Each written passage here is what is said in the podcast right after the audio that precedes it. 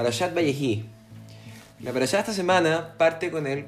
con el, el con el versículo que dice Vayehi, Jacob, Be'eretz Misraim, Shba Esreshana. O sea, Jacob vivió en la tierra de Egipto por 17 años. Los comentaristas nos enseñan que estos fueron los mejores años en la vida de nuestro patriarca Jacob. ¿Cuál es la explicación? Por un lado, pareciera ser que estos fueron sus años más felices porque fue allá en Egipto donde se reunió con su hijo Joseph y se enorgulleció de que tanto él como los hijos de él, los hijos de Joseph, se mantuvieron fieles a las creencias de a sus creencias y a, las y, a Shem y superaron todas aquellas pruebas que se les, se les pusieron, tanto en la pobreza, recordemos que tuvo la esclavitud, como la riqueza cuando él fue virrey de Egipto en, en su calidad de virrey, y también otra explicación es que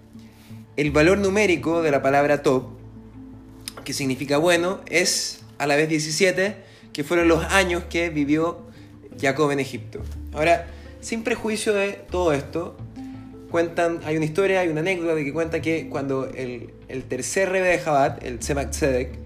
era un, niño, era un niño pequeño y estaba estudiando este pasuk, este versículo, él le preguntó a su abuelo, que era el primer rebe de Jabat, el terrebe,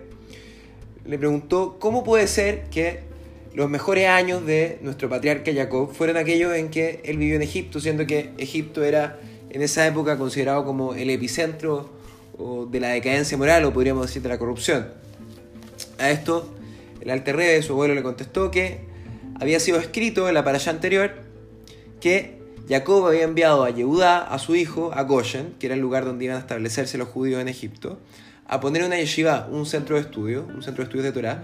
de tal forma que Jacob y su hijo pudiesen estudiar la Torah mientras estaban en Egipto. También le dijo que cuando uno estudia Torah se acerca a Shem, así que de esta forma podemos incluso vivir nuestros mejores años en Egipto. Ahora, ¿qué es lo que quiso decir el Alter Rebbe acá? Es que muchas veces nos encontramos en nuestro propio Egipto, en un lugar de mucha oscuridad espiritual, y que a pesar de esto, tal como Jacob y su hijo, a través del estudio de la Torah, podemos mantenernos a salvo de esta oscuridad y revelar divinidad y luz incluso en el lugar más oscuro. Ahora,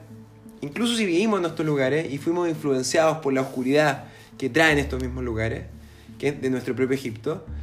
ya sea donde quiera que nos encontremos, en Santiago, en París o en Tel Aviv, no, no, no tenemos por qué desesperarnos porque a través de la Torá y el retorno a Shem podemos salir de esos lugares oscuros y vencer todo tipo de adversidad espiritual. Ahora,